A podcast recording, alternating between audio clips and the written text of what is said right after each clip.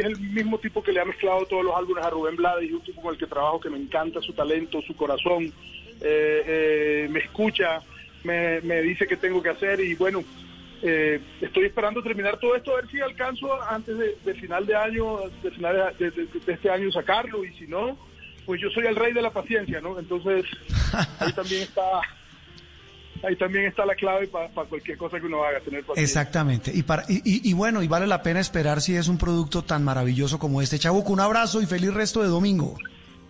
Un abrazo y muchas gracias de verdad por, por invitarme a tu programa.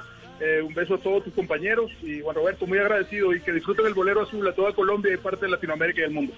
Muy bien, con este alquimista de la música, con el bolero azul y con Chabuco en La Habana, terminamos, Andreina, sala de prensa Blue y María Camila. Qué delicia de charla, me encantó cerrar con Chabuco. Sí, no, es que con él siempre prende garantía que usted la pasa sabroso.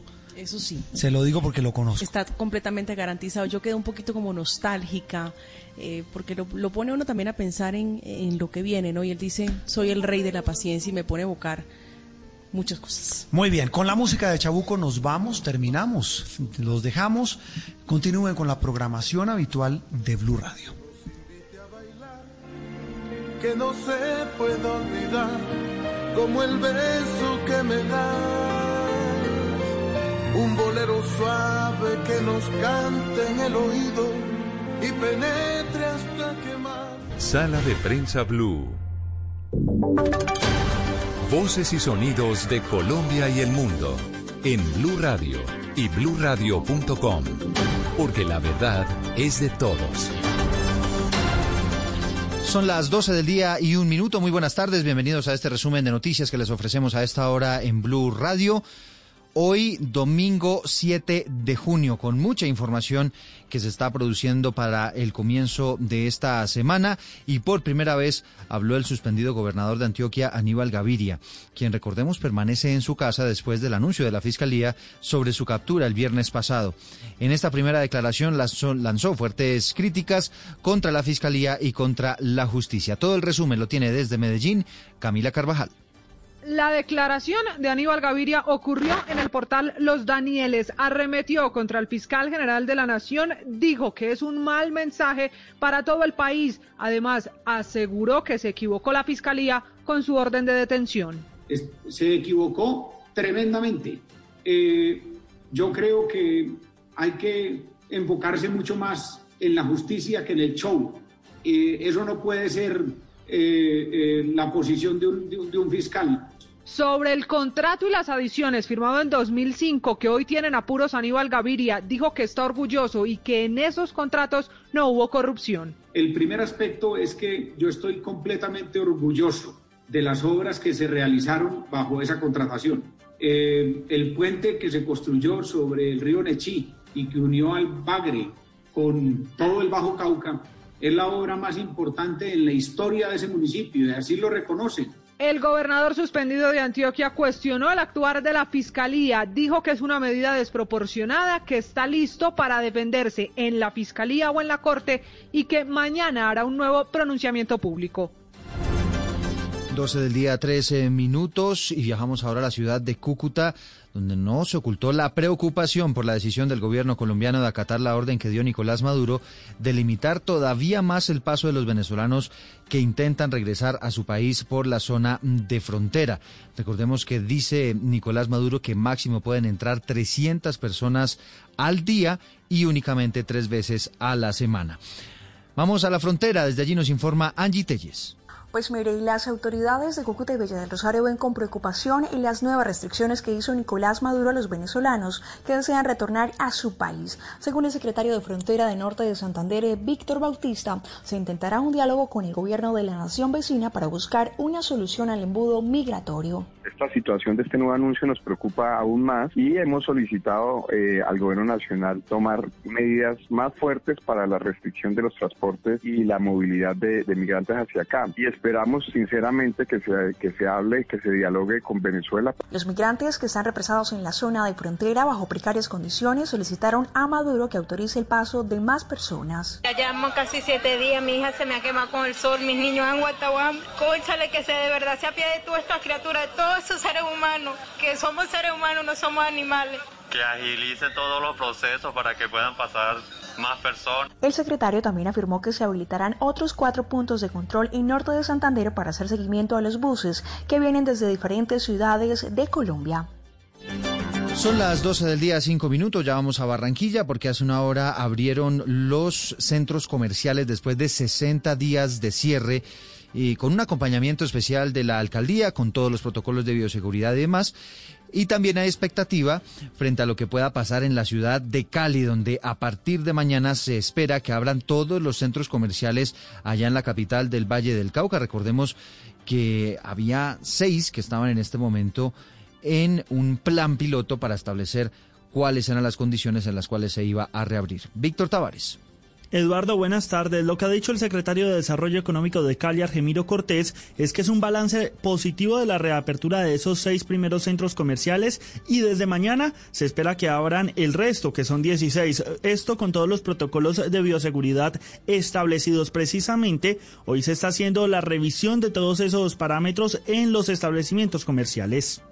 Hoy ya estamos revisando los otros protocolos, pero la instrucción es que por lo menos mañana abren los demás centros comerciales y como vamos diciendo, estamos revisando pues ya ahora son los otros sectores. Firmaron unos protocolos de seguridad, los centros comerciales lo vienen cumpliendo estrictamente, hemos hecho una revisión y nosotros estamos satisfechos más de 12 personas, más de 12 mil personas, mejor, se han movido durante el fin de semana por los diferentes centros comerciales de Cali que abrieron sus puertas desde el pasado viernes.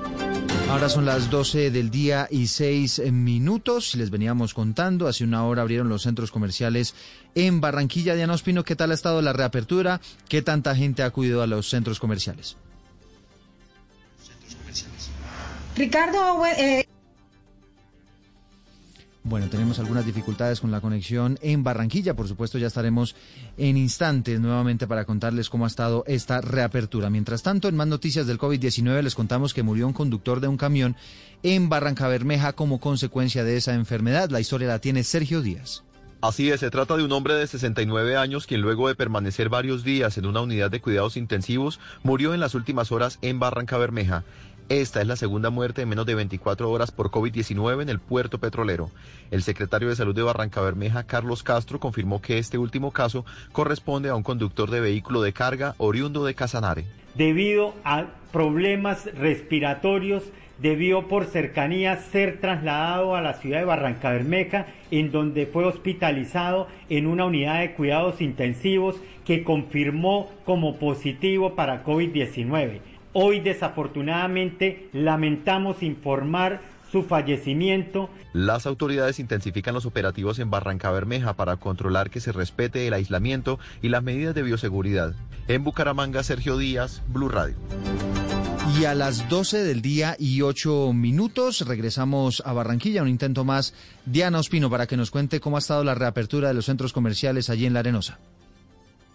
Eduardo, mire, barranquilleros cuyas cédulas terminan en 8 y 9 llegaron hoy hacia las 11 de la mañana a centros comerciales como el Buenavista 1, 2, Parque Central, entre otros, en el primer día de esta reapertura económica, con tapabocas puestos, luego de hacer la desinfección de sus manos, tomarse la temperatura y anotarse en una planilla, pudieron ingresar para hacer sus compras. El alcalde Jaime Pumarejo indicó que están retomando 5 mil empleos bajo estricto vigilancia. Cada empresa que abra, cada pequeño negocio, cada independiente que salga de su casa a laborar, tiene en sus espaldas la responsabilidad y las vidas de todos nosotros. Varias peluquerías y spa también reabrieron hoy tras 60 días de cierre. Silvia Moreno, propietaria de uno de estos negocios, indicó que el servicio de arreglo de pies es el más solicitado.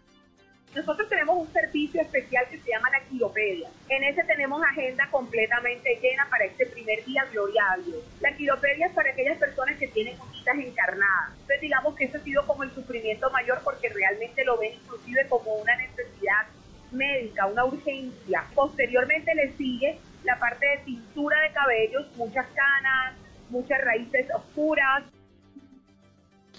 La alcaldía informó que son 500 empresas las que estarán bajo la lupa de las autoridades para mirar que cumplan con todos los protocolos de bioseguridad. 12 del día, 9 minutos. Diana, gracias. Y esta jornada también estuvo marcada por hechos de indisciplina social. Mientras en Bogotá sorprendieron a 134 personas en una chiquiteca en Ciudad Bolívar, en Valledupar, centenares de personas se fueron de Desenguayabe al río Guatapurí. Y allá les llegó la policía. Luis Oñate. En Valledupar los operativos se cumplieron principalmente en el famoso balneario del Hurtado, en donde se hallaban cientos de personas y familias completas con sus hijos. Muchos de los adultos, según las autoridades, daban muestra de estar enguayabados por la ingesta de licor. A 20 de ellos, que se rehusaron a acatar las órdenes de salirse del río e irse para sus casas, les aplicaron comparendos. El coronel Jesús Manuel de los Reyes Valencia, comandante de la policía en el Cesar. Para dar aplicación a las restricciones emitidas por el Gobierno Nacional y la Alcaldía Valledupar, para lo cual se usa de los medios de policía para dispersar a las personas que se encontraban aquí aglomeradas, se realizaron un total de 20 comparendos a quienes no acataron la orden de policía. Desde el inicio del aislamiento en la capital del Cesar se han realizado un total de 5.595 comparendos. En Santa Marta la policía también ha aplicado varios comparendos a la gente que violando las restricciones se van a bañar a las playas. Y el clan del Golfo es el principal sospechoso del asesinato de dos menores de edad y un campesino en zona rural de Ituango, en Antioquia. Los menores eran familiares de excombatientes de las FARC que estaban en proceso de desmovilización. Susana Paneso.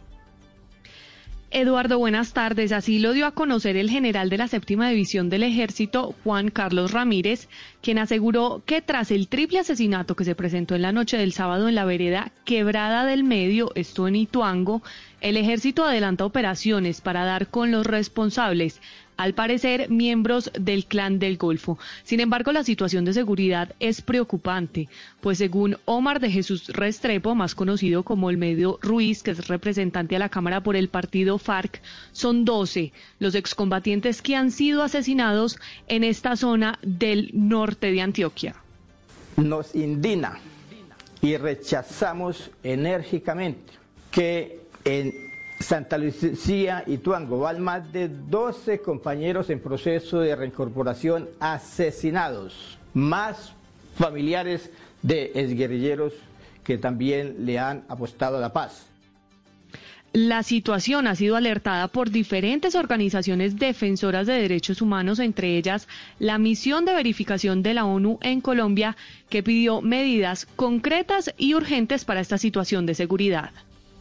Y está creciendo la polémica por el nombramiento de la senadora Paloma Valencia en el Consejo Nacional de Paz, que es un organismo en el que participa el Estado, pero también la sociedad civil en busca de avanzar hacia la paz y en la implementación de los acuerdos. Pues hay quienes dicen que esa designación es una afrenta al proceso. Hablamos con algunos integrantes de esta comisión. ¿Qué dicen ellos, Silvia? Mire, primero es muy importante entender eh, que este Consejo Nacional de Paz está conformado por tres representantes del Estado, uno de ellos la senadora Paloma Valencia, y también está conformado por siete representantes de la sociedad eh, civil con quienes hablamos. El primer cuestionamiento que hicieron es que básicamente la elección de Paloma Valencia no tuvo opción porque era la única mujer eh, que se postuló por parte del Estado a este cargo y la ley decía que debía ser elegida al menos una mujer. Escuchemos lo que dijo sobre el tema Monseñor Héctor Fabio Henao. El acuerdo es que debe haber una paridad también en cuanto a género y en los representantes de la institucionalidad debe haber al menos una mujer elegida. De parte de la institucionalidad, en este caso, la única candidata era la senadora Paloma Valencia. Hablamos también con otra representante, la lideresa Francia Márquez, quien aseguró que lo que más les preocupa es la postura personal que ha tenido Paloma Valencia en términos del proceso de paz y que lo que esperan es que la senadora pueda pasar la página de la violencia en el país. Digamos, ha sido muy fuerte y el partido político al que representa Paloma Valencia y sus mismas posturas personales no han sido las mejores en términos de buscar formas que permitan que pasemos la página de la violencia y logremos la paz en nuestro país. En ese sentido, yo creo que es una preocupación muy grande que ella está ahí. Este consejo que se creó en el 2017 tiene como fin diseñar y ejecutar el programa de reconciliación, convivencia y prevención de la estigmatización en el posconflicto. Y a las 12 del día, 14 minutos, llegan las noticias del mundo. Tienen que ver hoy con el aumento en las manifestaciones en el mundo contra el racismo después de la muerte de George Floyd en los Estados Unidos, sobre los riesgos de contagio de COVID-19 en esas movilizaciones, pero también de un escándalo que se, se destapó hoy en Argentina en torno a seguimientos ilegales. Todo el resumen con Estefanía Montaño. Después de una semana que comenzó con caos y varios incidentes a lo largo de Estados Unidos, protestas pacíficas han retornado la calma al país, donde el presidente Donald Trump ordenó la retirada de cerca de 3.900 militares que habían sido enviados a Washington para contener las protestas, aunque recordó que podrían regresar de ser necesarios.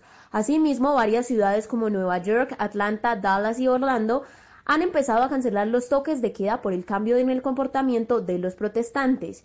Sin embargo, otras manifestaciones en Berlín, Francia y Londres han terminado con algunos enfrentamientos con la policía y varios detenidos, pero la mirada de los gobiernos está en que estas aglomeraciones pueden causar un incremento en los contagios del coronavirus. Y noticias más cercanas suceden en Argentina, donde la Agencia Federal de Inteligencia del país denunció el espionaje de 403 periodistas, 28 académicos, 58 empresarios y otras figuras de la sociedad civil a los que les han hecho perfilamientos parecidos a los que se denunciaron recientemente en Colombia. Y además la agencia pide que se hagan investigaciones al expresidente Macri.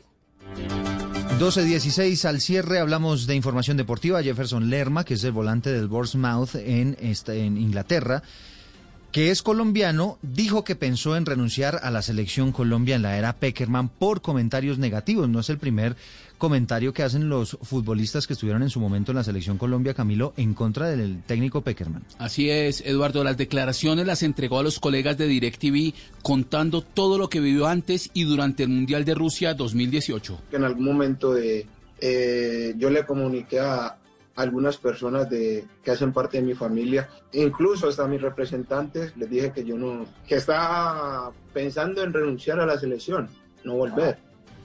El volante vallecaucano también se refirió al supuesto pago por ir al Mundial de Rusia y dijo, esas cosas son muy injustas, a mí nadie me regaló nada y me lo gané con mi trabajo, afirmó Lerma. Gracias Camilo, son las 12 del día y 17 minutos, ya nos reencontramos en Generaciones Blue. Esta es Blue Radio.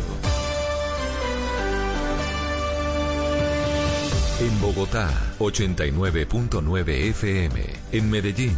97.9 FM, en Cali. 91.5 FM, en Barranquilla. 100.1 FM, en Cartagena 1090 AM, en Bucaramanga 960 AM, en Pereira y el norte del Valle 89.2 FM, en Tunja 103.1 FM, en Villavicencio 96.3 FM, en Armenia 89.2 FM en Norte de Santander 97.7 FM, en Neiva 103.1 FM y en Córdoba 96.0 FM. También en bluradio.com.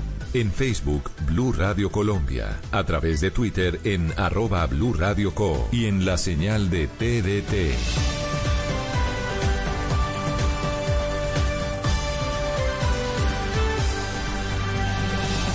Blue Radio, la nueva alternativa.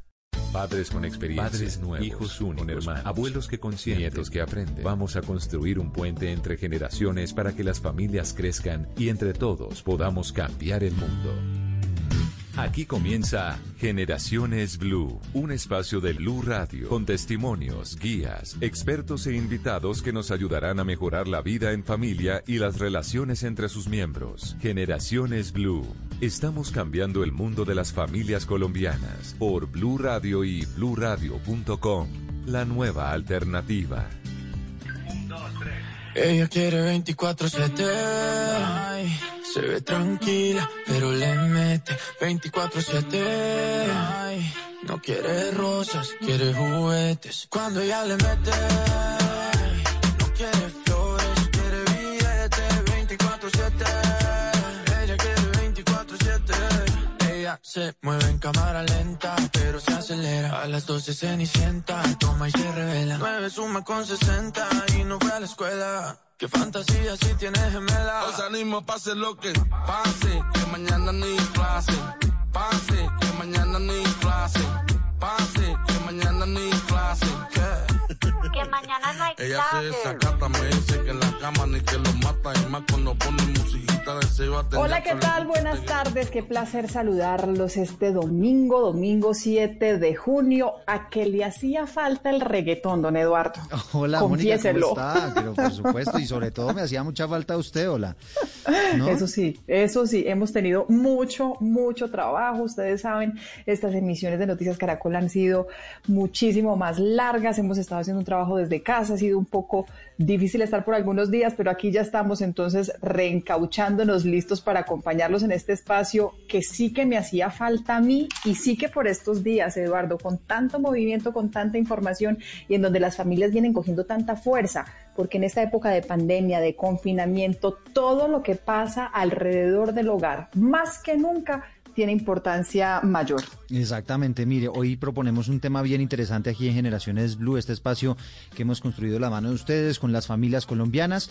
Y esta canción que se llama No hay clase, la hacen Sebastián Yatra, la hace con Dálmata y con Ñejo. Eh, es una canción bien reggaetonera, pero le confieso que la escogí por el nombre de la canción, que se llama No hay clase. y es que no Pero la sabemos... me gustó a mí, yo me estaba emocionando, yo estaba feliz, yo dije, Eduardo me dio la bienvenida, ¿cómo era? Y es que no sabemos qué va a pasar, Mónica. Esta semana el gobierno anunció que tanto colegios públicos como privados van a reanudar clases, dicen ellos, semipresenciales a partir del primero de agosto. Una decisión que han mm, tal vez no ha adoptado con demasiada confianza los padres de familia en nuestro país y por esa razón queremos hablarles de eso este mediodía. Le voy a decir, Eduardo, no nos vamos a adelantar mucho al tema, por supuesto, porque ya lo eh, conversaremos más, más detenidamente, pero le voy a decir que me sorprende y mucho. Ustedes ya pueden participar, la encuesta la tenemos abierta desde hace un par de días en torno a lo que pasa con esta decisión. Si ustedes consideran que, que, que volver a los colegios es una opción para sus hijos, si agosto es el mes en el que deben estar y si ustedes van a enviar sus hijos a clase. Y me sorprende sobremanera, se lo confieso, Eduardo, que la gran mayoría de quienes han participado deciden que creen que los papás no van a enviar a sus hijos a clase. ¿Y sabe por qué me sorprende? Porque en mi caso particular, eh, este manejo del tema con Joaquín, que se tiene que combinar además con trabajar, con brindarle algunos espacios y orientarlo en ese proceso de formación, pues es agotador, sin duda. Y uno creería que los papás estarían pensando en, listo, que vuelvan. Y no, siento que hay temor en general. Sí, sí, sí, porque es que eh, los padres de familia piensan en el contagio, piensan en, hombre, si escasamente a mí me hacen caso de que no se lleve la mano a la cara, de que se mantenga el tapabocas, de que se lave constantemente las manos, pues imagínese un profesor con 10 o con dos alumnos en una clase. Pues de eso vamos a hablar. Alternancia es el término que ha usado el Ministerio de Educación para hablar del regreso, del posible regreso eh, semipresencial. En algunas partes seguramente se tendrá- mantendrá la virtualidad. Los protocolos que se vienen, ¿regresan o no los niños a clase en agosto? De eso hablamos, por supuesto, en este espacio Generaciones Blue. Es un espacio que construimos también de la mano de ustedes. Mónica Jaramillo y Eduardo Hernández los acompañamos en este rato. Ya te le gusta este gueto, pero con ellos no se retrata, no le ofrezca botella que ya tiene su propia plata, no quiere novio, eso es obvio. Dice que todo y tú empieza bien bonito, pero después termina en odio, que mejor disfruta la vida y así evita problemas. Yo creo que si le gano puedo invitarla a tota nena, se ve que nada le da pena y no es que esté el garete, es que simplemente le gusta 24-7. De say that backwards, don't go to heaven. 24-7. Ella quiere 24-7. Ay, Se ve tranquila, pero le mete 24-7. Ay, no quiere Esto es Generaciones Blue.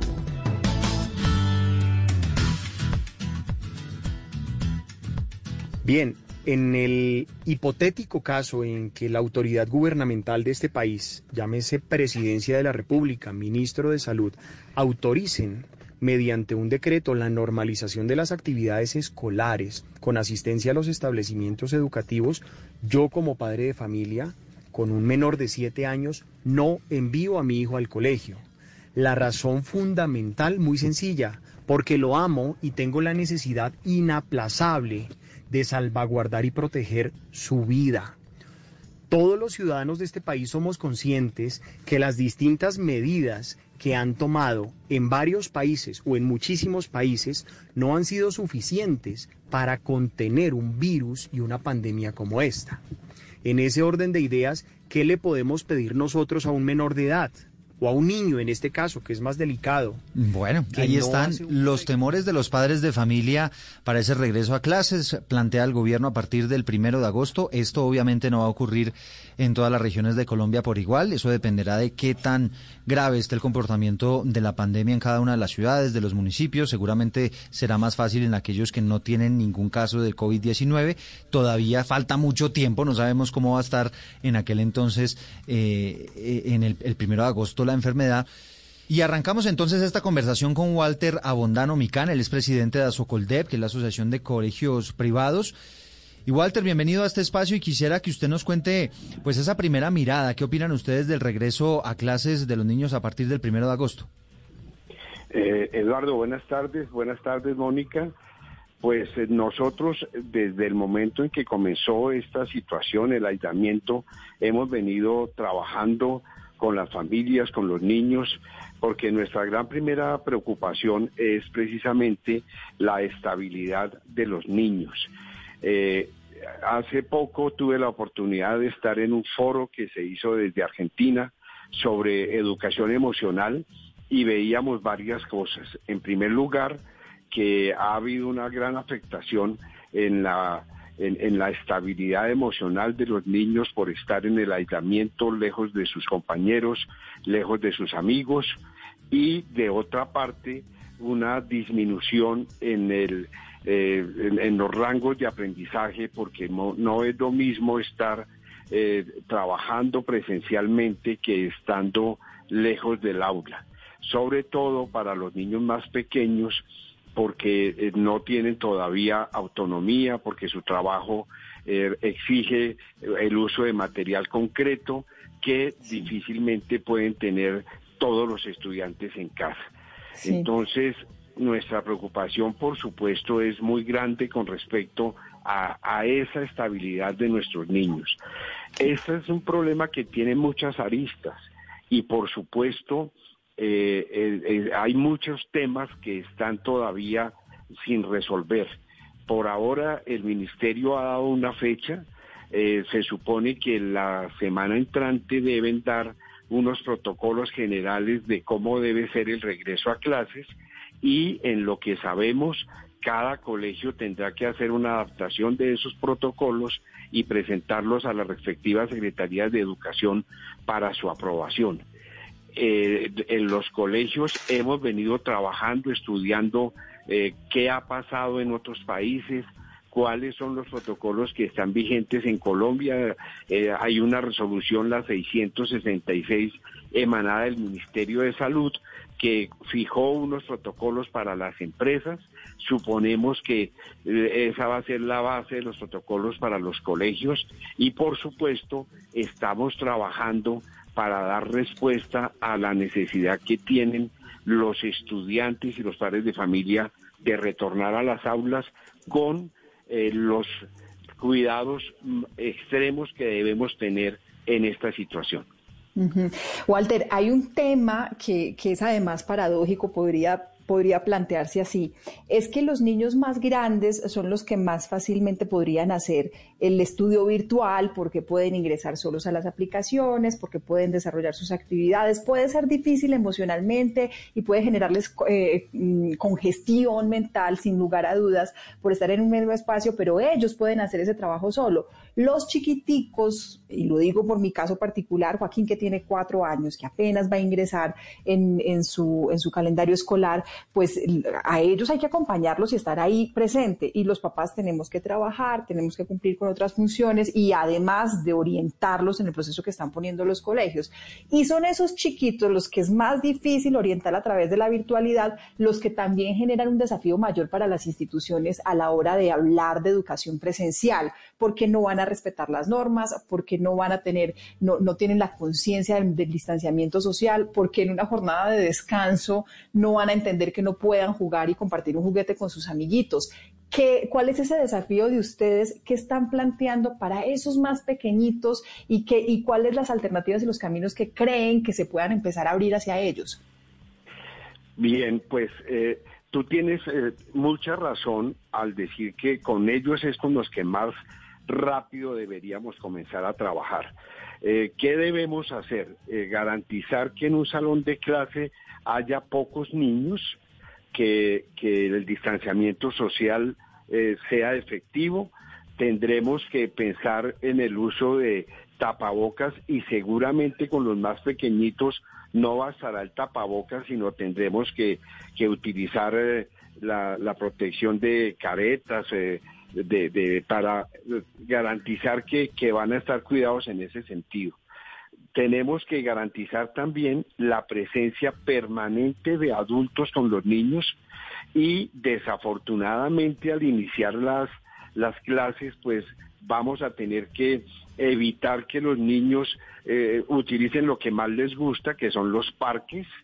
Ellos podrán correr individualmente, podrán tener sus espacios para desarrollarse, pero pues nos veremos obligados a, no permitir que utilicen los parques infantiles que hay en la mayoría de colegios mm. y pues el, cuidado tiene que ser muy al, al detalle.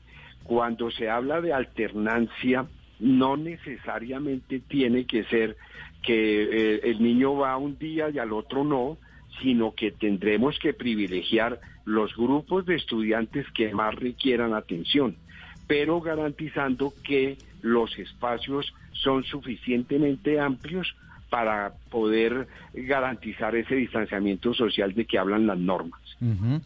Bueno, pues Walter, bienvenido a esta conversación. Ya estaremos contando con usted con sus apreciaciones más adelante. Carolina Piñeros es la directora ejecutiva de la Red Papás, como les contaba al inicio, también nos está acompañando en esta conversación hablando sobre la entrada de los niños a partir del primero de agosto.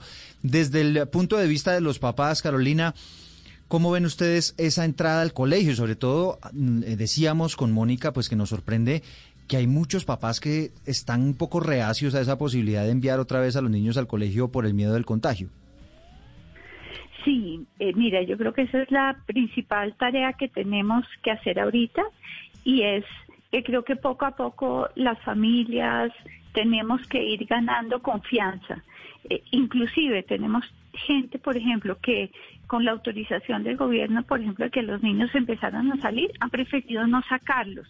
Y yo creo que eh, la gran preocupación que tenemos nosotros desde Red Papás es que estamos viendo tantas veces al día, tantos números, tantas cifras sobre el COVID, sobre las muertes, sobre el contagio, que no estamos viendo también otras cosas eh, que están pasando y que pueden pasar con las niñas y con los niños. Entonces creo que la tarea más importante que tenemos que hacer ahorita es ayudarles a las personas a volver a tener confianza, a aprovechar los momentos de salida. Eh, los niños, además, hay muchas formas y miren, hay muchos países que van adelante de nosotros y nos están dando también línea para ayudarnos a entender cómo se puede hacer esto, cómo volver eh, todo esto también un juego. Eh, para que los niños, por ejemplo, pequeños puedan, sí, nos aburre tapabocas, pero volvamos un juego, pintemos cada uno nuestros tapabocas, hagamos la canción de la lavada de las manos y vamos como ayudando a que esto se pueda hacer.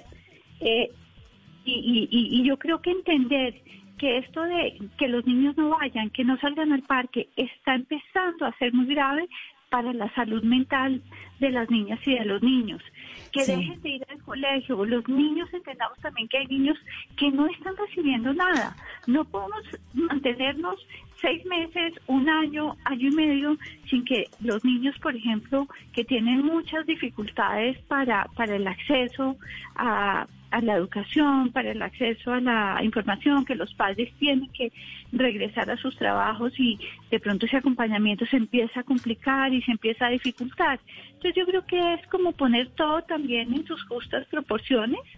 Eh, la evidencia también nos ha, nos ha encontrado, por ejemplo, que son la población que menos eh, se infecte, que menos posibilidad tiene que sea grave para ellos. Entonces hay buenas noticias desde el punto de vista de niños y niñas y también se está mostrando una evidencia muy importante en cuanto a que los niños no son vectores o no son los principales vectores de, del COVID. Entonces fíjate que ahí tenemos también que empezar a dar buenas noticias y darle a las familias como una voz de aliento y que por el bien de ellos precisamente es que hay, hay que ayudarlos, hay que volverles a dar esa confianza en, en salir.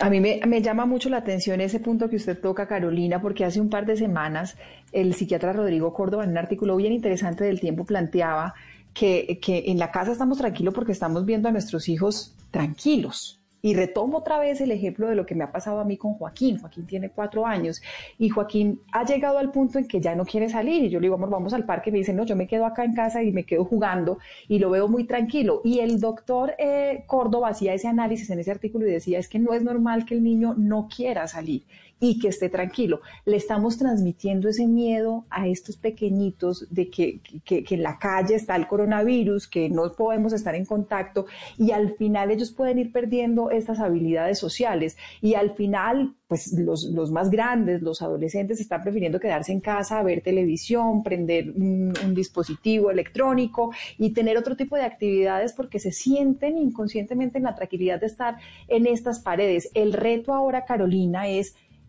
orientarlos y acompañarlos a que va a estar, van a estar bien si salen, pero además en medio de estas condiciones. Pero entonces el consejo también sería a partir de ustedes ese trabajo directamente con los papás. Ustedes ya vienen trabajando esto con los papás para que los papás llenemos de confianza a los niños. Sí, señora, pero es dificilísimo. O sea, de verdad que no te imaginas para nosotros ha sido terrible encontrar que empezamos a hablar de este tema y la gente muy agresiva, muy muy preocupada y no están viendo otras cosas. Y además de lo que tú dices, por ejemplo, los pediatras nos están diciendo, ojo, los niños tienen que recibir vitamina D, ojo a la actividad física, eh, pues hay otra, y lo que dices tú de socialización, imagínate que también nos decía Jorge Eslava que hay un, por ejemplo, con los niños pequeños, la plasticidad del cerebro tiene un momento. Eso no es que pueda esperar, voy a esperar un año y el niño después eh, desarrolló eso. Perdiste ese año. Acordémonos que primera infancia, por eso digamos que todo el tema de cero a siempre es tan importante, porque esa es la ventanita de la vida en que pasan una cantidad de cosas. La socialización es fundamental. Entonces, ¿cómo hacemos para recobrar esa confianza? y hacer que el lavado de manos, el tapabocas, y en últimas alguien decía, bueno, si alguien en la familia le da COVID, seguramente nos va a dar. También vamos a aprender a cuidarnos y a convivir con esto y que a un profesor del colegio le dio. Entonces, fíjate que sí, eso va a pasar y eso no es el fin del mundo. Eso, eso es parte de lo que tenemos como sociedad que aprender eh, a vivir con. Lo que sí es muy importante es que, al contrario, fíjate que hemos demostrado ser una sociedad disciplinada, las niñas, los niños y los adolescentes, los que más. Entonces, yo creo que es eso, es cómo vamos a ir volviendo a tener seguridad con estas prácticas de autocuidado, con este tema, digamos, de distanciamientos y que vamos a ir pudiendo de pronto ya después de, no sé, seis meses, ah, vamos a poder volver a usar el parque. Yo creo que hay que también mostrarles a las niñas y a los niños que esto no es un tema para siempre. Antes no podemos salir, ahora sí. Antes no, ahora podemos hacer. Y como que estamos otra vez recuperando, que no es una recuperación de un momento para otro, sino que también va a ser paulatino. Bueno, mire, eh, doctora Carolina, doctor Walter, Amparo Urrego, también directora de la Fundación Famipaz, la psicóloga que nos está acompañando a esta hora. Les tengo resultados parciales de nuestra encuesta, Mónica, en arroba generaciones blue. Preguntamos, ¿cree que los padres de familia van a enviar a sus hijos a clases presenciales en agosto como lo propone el gobierno? Por el sí solamente el 20% y no el 80%. Es una proporción verdaderamente impresionante y aquí a nuestro programa, eh, Mónica, hemos invitado a algunos padres de familia que nos han entregado sus testimonios frente a la posibilidad de que envíen nuevamente a los niños a clases.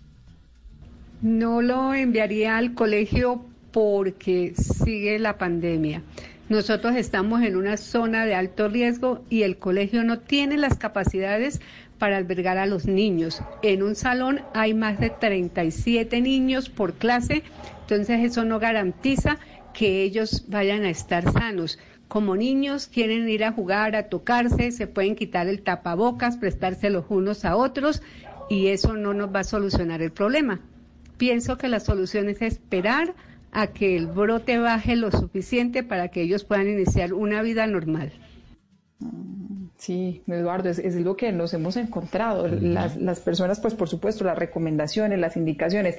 También hay algo real y es que enfrentarse uno mismo a ese temor como papá no es fácil. Pueden, pueden decirnos que nos están dando las garantías, pueden decirnos que, que están todas las condiciones, pero por supuesto uno también tiene miedo porque es que al final llevamos dos meses eh, metiéndonos ese temor todo el tiempo en la cabeza todos los días. Claro, y es que además uno como papá, Mónica, uno dice, bueno, yo me expongo, si yo tengo que salir, bueno, yo salgo con cuidado y tal, pero ya exponer a mis hijos pues es ya otro tema y ese es el gran temor que tienen los padres de familia diciendo, no, yo prefiero esperarme un poquito, ser paciente, entiendo que puede afectar el desarrollo de mis hijos, pero ante esto prefiero tenerlos allí cuidaditos y no soltarlos. Entonces, mm, digamos, ese es como el gran dilema al que se están enfrentando los padres de familia. El gobierno, Mónica, ha planteado la posibilidad de que esto sea en un, en una, en un esquema de alternancia, es decir, por ejemplo, en, este, en esta clase de los 30 niños que decía esta madre de familia, pues no van a ir los 30, van a ir 15 o 10 y unos van a ir un día, otros van a ir otro día y así sucesivamente. Eh, y eso es más o menos el esquema que se está planteando, ¿no?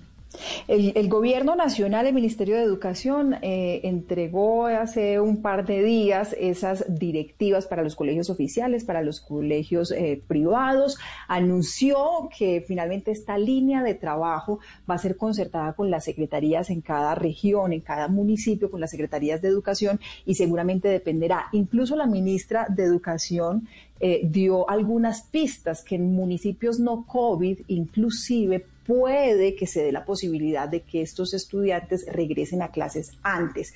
¿Qué va a pasar con el calendario académico? ¿Qué va a pasar con las horas que deben cumplir los alumnos, los estudiantes para aprobar un año escolar? ¿Qué pasa en el calendario A? qué pasa en el calendario B y todas las dudas en torno también a los temores que puede haber como familia en el acompañamiento de los hijos, pues de eso hablamos en segundos, en unos instantes después de este corte. Esto es Generaciones Blue. Ya regresamos con Generaciones Blue. Para conocer una historia hay que investigar, hablar con los protagonistas, buscar todos los datos y recorrer paso a paso sus detalles. Todo con la ayuda de Los Informantes. El programa de periodismo investigativo de Caracol Televisión llega a Blue Radio. Espérelo todos los domingos después de Encuentros Blue. Los Informantes por Blue Radio y bluradio.com. La nueva alternativa. Este domingo en Encuentros Blue, música de la voz de Mar Batista. Un regalo para la audiencia. Reflexiones inteligentes para pensar bien las cosas. Amor por la bicicleta trae muchos beneficios. Cuentoterapia y más en Encuentros Blue. Para vivir bien. Por Blue Radio y bluradio.com. La nueva alternativa. Continuamos con Generaciones Blue. Yo no enviaría a mi hijo al colegio bajo estas circunstancias, no lo enviaría incluso con una autorización de la Secretaría de Educación de Bogotá o del Ministerio de Educación, porque creo que nosotros todavía no tenemos una institucionalidad tan robusta como para controlar y asegurar que en todos los colegios, en el caso de Bogotá, se cumplan las medidas de bioseguridad. Tengo entendido, por ejemplo, que en el caso de Bogotá hay más de 350 instituciones públicas, hay más de 350 colegios, casi, casi 800 mil niños que tienen que ir a los salones de clase en, en, en la ciudad.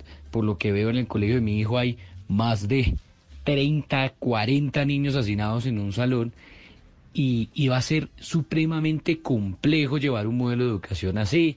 Va a ser muy difícil controlar a los niños. Los niños quieren jugar, quieren tocarse. Sí, es que esos, esos son testimonios que recopilamos para Generaciones Blue Mónica, que estamos hablando de, esa, de ese reingreso de los niños al colegio. en algunas ciudades podrán hacerlo, en otras no.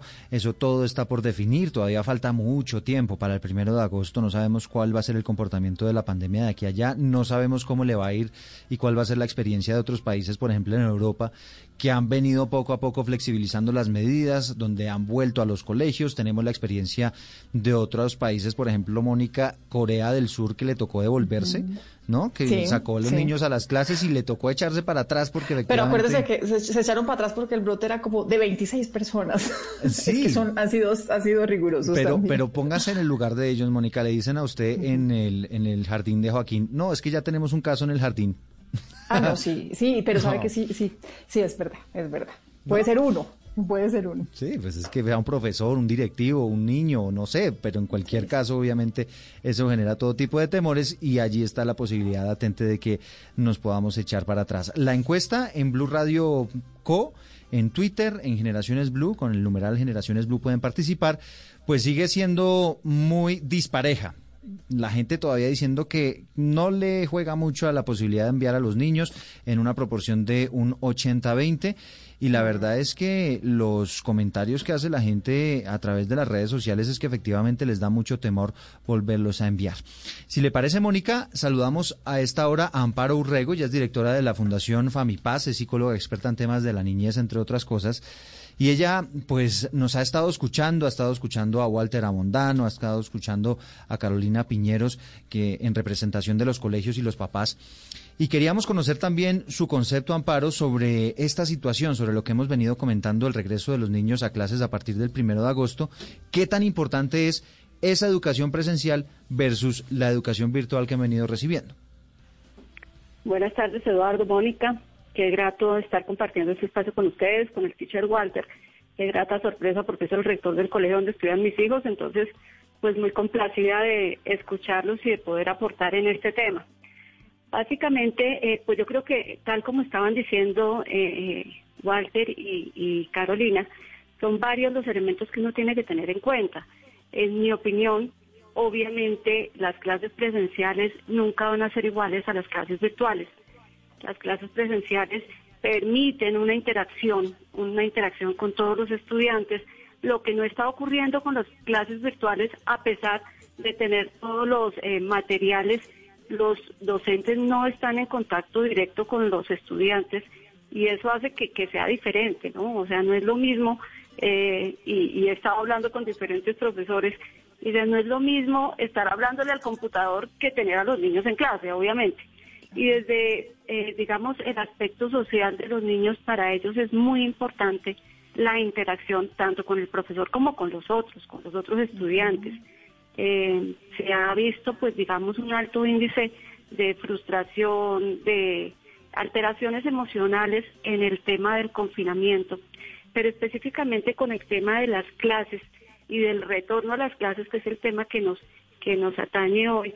Eh, yo creo y estoy un poco eh, en acuerdo con la doctora Carolina frente al temor que tenemos los papás o que se, ha generado pensando en que el COVID es igual a muerte. O sea, es como si uno dijera COVID, sentencia de muerte. O sea, entonces eh, esos, esos temores los hemos ido transmitiendo también a los niños, así no los estemos expresando de manera concreta pero esa energía se transmite. Entonces yo creo que en la medida en que nosotros empecemos a entender que sí, obviamente hay que tener unos cuidados, un tema de responsabilidad personal, un tema de autocuidado y en, el, en la casa eso se vaya compartiendo y se vaya enseñando, yo creo que el tránsito hacia el regreso al colegio va a ser mucho menos eh, traumático para los papás porque porque es más eh, el temor de los padres que probablemente el de los mismos niños o jóvenes que están enfrentados a regresar al colegio. Creo que en esto es muy importante también escucharlos, escucharlos y saber cuáles son sus miedos, cuáles son sus temores y tratar de llevar a las justas proporciones este tema. Claro, que es como que es... no, no salgo porque es que si salgo como que el virus está aquí afuera esperándome para agarrar, una cosa así pues monstruosa, entonces yo creo que, que, que tenemos que sin desconocer pues obviamente todos los elementos de seguridad, como lo menciono, pues también ver que es una situación que estamos viviendo, que nos estamos adaptando, pero que también va a terminar. Yo creo que tenemos que, que ser muy esperanzadores con el tema de esto va a pasar y va a terminar. Pero no podemos esperar a que termine en un año o en dos años, sino que tenemos que seguir reaccionando como seres eminentemente sociales que somos, ¿no? Claro, nos toca, nos toca vivir y la verdad es que nos tocó vivir en una época de coronavirus, del COVID-19, pero además lo que dicen los epidemiólogos es un virus que se va a quedar para siempre en la humanidad. Por supuesto, cuando haya tratamientos, por supuesto, cuando haya una vacuna, va a ser más fácil regresar a lo más cotidiano o al menos liberarnos del tapabocas, pero va a ser un virus con el que nos va a tocar vivir y que nos va a tocar entenderlo como parte de lo que estamos viviendo. En ese proceso, Walter, creo que es importante em, también tener muy presente que esa confianza nos la pueden dar las instituciones, esas instituciones educativas, los colegios, los que van a recibir a los niños, con todos esos protocolos de bioseguridad de los que usted ya nos venía hablando y cómo se van preparando. Pero en el diálogo también, y a propósito del tema que planteaba Eduardo hace algunos instantes, eh, eh, cuando haya identificación de uno de los casos en una de las instituciones que ya tiene presencialidad de sus estudiantes, ¿Qué se va a hacer? ¿Qué se ha hablado en esos protocolos? ¿Qué se han planteado las instituciones educativas, Walter? Bueno, nosotros eh, tenemos previsto pues varios escenarios. Eh, en primer lugar, nosotros tenemos que hacer un estudio previo de las condiciones de salud tanto de los niños como de los eh, profesores y los empleados del colegio para saber si está en condiciones de ir a trabajar o no, o de ir a estudiar o no. Hemos previsto que en el caso de los niños, eh, en el momento en que van a subirse al bus que los va a transportar, pues vamos a tener unas medidas, a medir la temperatura, a hacer unas preguntas, a estar en contacto con los padres de familia. En el caso de los trabajadores lo mismo. Supongamos el escenario de, de un estudiante o de un adulto contagiado. Yo comparto con la doctora Carolina eh, que estudiando los eh, los documentos de la Organización Mundial de la Salud, eh, parece ser que los niños eh, no son vectores de propagación del virus, pero pues eso tampoco está 100% certificado. Entonces tendríamos que aislar al niño y aislar a los compañeros que, que han estado alrededor del niño y, y, tenerlos en, en, los 14 días que supuestamente dura la incubación del virus para saber si, si algún otro niño se contagió o si algún adulto de los que estuvo alrededor del niño se contagió. Hmm. Yo, yo comparto el tema perfectamente de la necesidad de eh, volver al colegio por la salud emocional de los niños. La doctora Carolina decía algo que es muy importante. Hay unos momentos en la etapa evolutiva de los niños que hay que aprovechar y si no se aprovecha en ese momento, después va a ser muy difícil eh, desarrollar todos esos procesos cognitivos que tenía que desarrollar el niño en ese momento determinado. Hay una hay una relación directa directa entre eh, el, desarrollo físico, el juego, la danza, la música, la plastilina, la pintura y el desarrollo cognitivo. Eso no es por separado.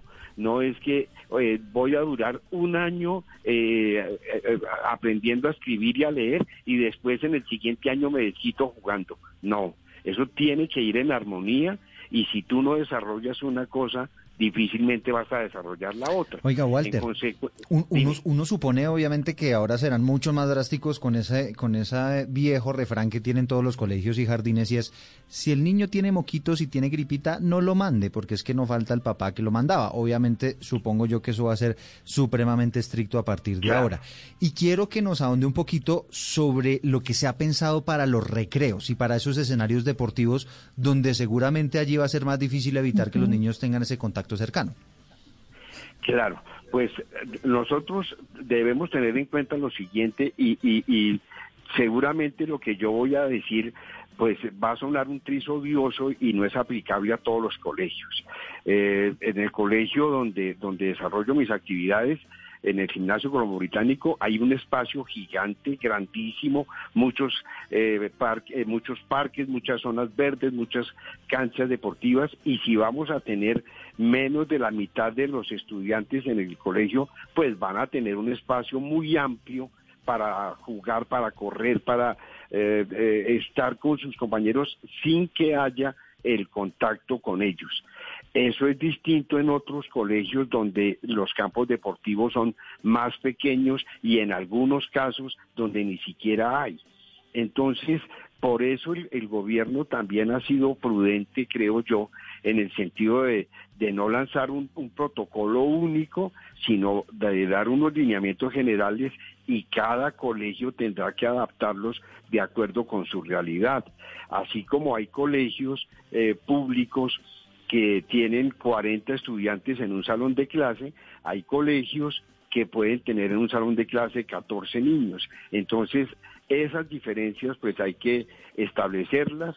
Eh, el recreo necesariamente tiene que estar acompañado de adultos y eh, uno a veces eh, juzga mal a los niños y la doctora Carolina lo decía y yo lo corroboro, eh, a veces son más disciplinados que los adultos y, son más eh, eh, normativos que los adultos. Entonces es un, un trabajo en conjunto donde con el acompañamiento de los docentes seguramente vamos a lograr muy buenas cosas en ese sentido. Les recordamos que estamos conversando con ustedes también de este tema a través de nuestras redes sociales en Blue Radio Colombia. Numeral Generaciones Blue cree, si lo, cree que los padres de familia van a enviar a sus hijos a clases presenciales en agosto como lo propone el gobierno. Hasta ahora, hasta ahora, sí cree que van a volver a las clases presenciales el 20.6%. No el 79.4% de quienes han participado. Pero también hicimos esa misma pregunta algunos de nuestros, eh, de nuestros seguidores, de quienes nos escuchan también en la radio. No enviaría a mi hijo al colegio a pesar de esa iniciativa que tuvo el gobierno nacional para iniciar las clases, porque no me imagino a un solo profesor impartiendo instrucciones y corriendo detrás de los niños para decirles que hagan uso adecuado de un tapabocas.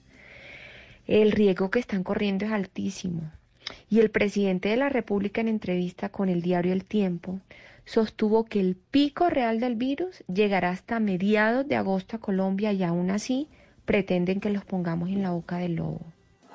Bueno, es que sí hay mucho temor. Se ha hablado del pico en agosto. Hay otras ciudades que lo tienen eh, proyectado hacia a mediados de julio, finales de, de, julio. Esto dependerá, por supuesto, de todo el comportamiento de la pandemia, de todos los cuidados que tengamos, del lavado de manos, de uso de tapabocas.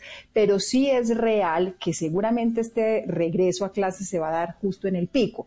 El pico que es no es necesariamente que se esté sobrepasando la capacidad del sistema hospitalario ni del sistema de salud del país, que es lo que tanto ha preocupado. El pico son los días de mayor número de contagios por día que se pueda registrar en nuestras ciudades o en nuestro país. Pero con ese escenario quisiera preguntarle a la doctora Amparo sobre la tarea que tenemos hoy como papás en los hogares para empezar a preparar a nuestros hijos a volver a clases, para empezar a quitarnos ese temor nosotros y enseñarles a ellos que hay unas recomendaciones, que hay unas medidas, pero cómo trabajamos esto para que ellos no tengan pánico, no sientan pánico de salir de casa. Bueno, Mónica, mira, yo creo que lo primero que tenemos que hacer es empezar a escucharles qué están sintiendo, o sea, que ellos puedan expresar sus emociones. Muchas veces para los niños o para los jóvenes no es fácil expresar, no, es que a mí me da miedo, es que tengo tristeza, es que estoy aburrido.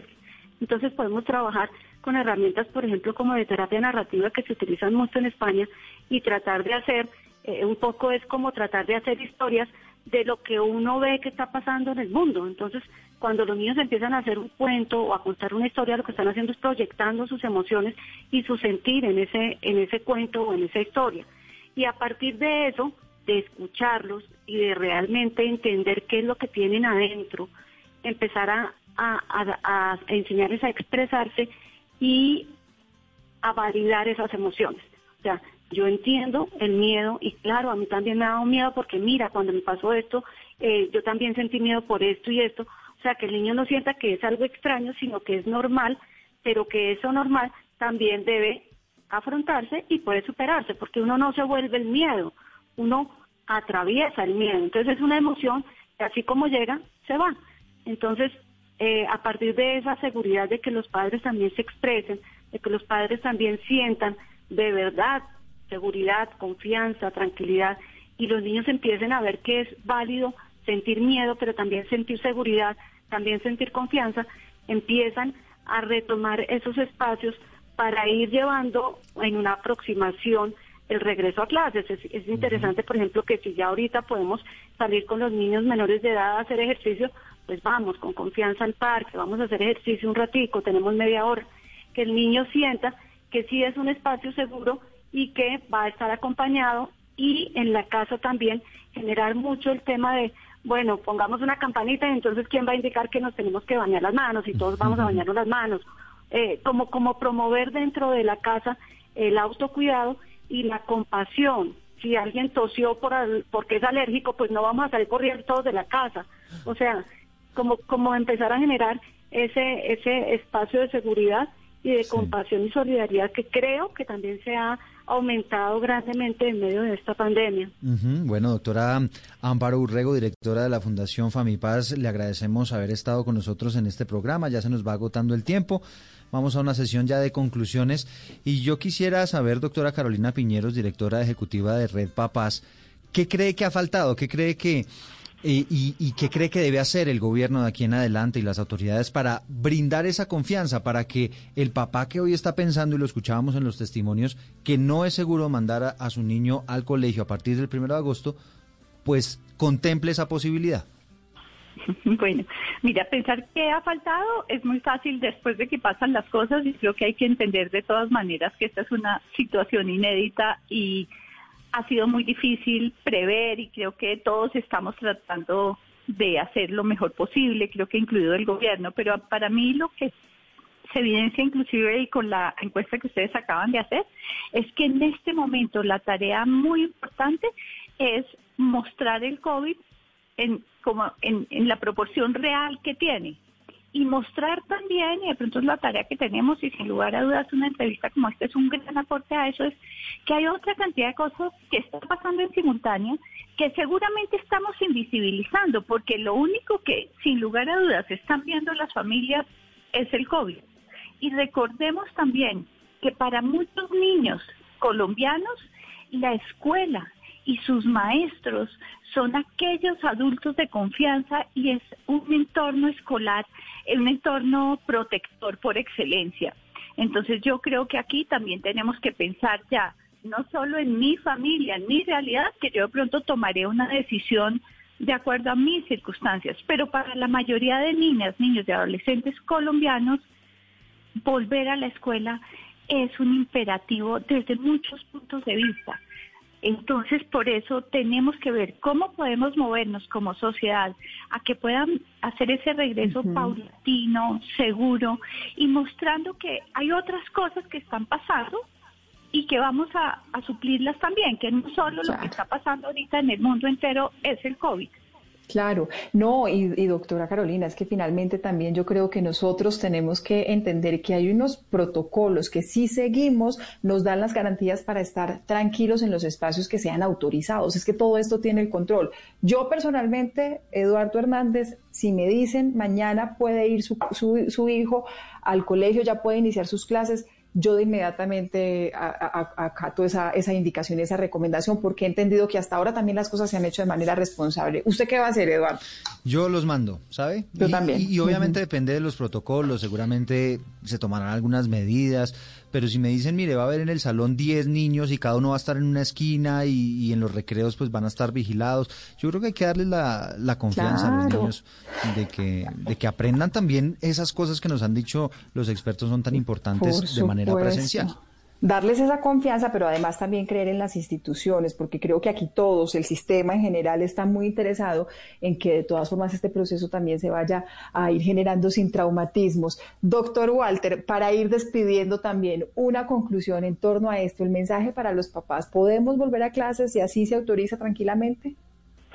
podemos volver a clase y quiero eh, manifestarle a los padres de familia que a nosotros esta determinación no nos ha tomado por sorpresa. Venimos trabajando con mucha anticipación en cómo sería y cómo debe ser el retorno a clases les garantizamos que en todos los colegios hay gran preocupación, hay trabajo serio, responsable y estaremos cumpliendo con todos los requerimientos porque por supuesto nuestro capital fundamental es la vida de nuestros estudiantes. Pues ese es entonces el consejo, el desafío que tenemos, por supuesto, a todos nos toca aprender también y acomodarnos un poco en torno a esto. Es un desafío nuevo, adicional al que ya hemos venido viviendo en esta época de confinamiento, pero hay que irlo también asumiendo con la responsabilidad, pero con la tranquilidad que implica. Necesitamos volver a nuestras actividades con todas las condiciones, con todas las garantías, siguiendo todas las recomendaciones, pero sobre todo para ellos, para nuestros niños que sí que necesitan estos espacios. El calendario académico, la agenda académica, por supuesto, se va a ver un poco alterada, pero ahí nos tendremos que ir acomodando también en torno, don Eduardo Hernández, a lo que se viene. Sí, señora, y le tengo canción de despedida de este programa que estuvo bien interesante. Esta es mi canción de despedida. A verla, ¿cuál es? escúchela.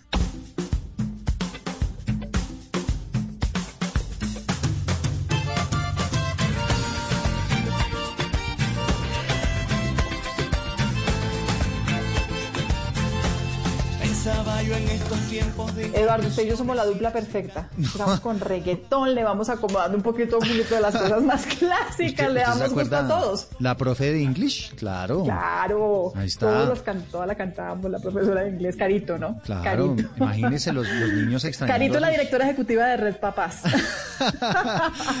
Carolina Piñeros, gracias. Gracias por acompañarnos en esta tarde de domingo. A Walter Abondano también, presidente de Azocoldev. A Amparo Rego, directora de la Fundación Famipaz, esta conversación que apenas construimos, porque nos queda mucho también de qué hablar de este tema, Eduardo. No, es que le tengo dato de cierre. FECODE el viernes pasado ya dijo que en la Junta Nacional votó no al regreso de a las clases a ah. partir del primero de agosto. Ellos son los maestros del sector público, así que todavía hay mucha tela de dónde cortar de aquí hasta el primero de agosto. Hablaremos, hablaremos bastante y sobre todo porque son esos precisamente los de los colegios públicos que están en calendario A, los que están con su periodo académico en la mitad en ascuas. Los de calendario B ya terminaron, terminan, empiezan es apenas el siguiente año y la, siguiente eh, calendario académico. Así que hablaremos seguramente de este tema muchísimo más. Gracias por la bienvenida, Eduardo. Bueno, oiga, bienvenida siempre. Y, por la despedida. Y por la despedida. Y aquí la recibo con buena música, además. Seguimos, por supuesto, con ustedes acompañándolos. Los esperamos nuevamente en ocho días. Feliz tarde.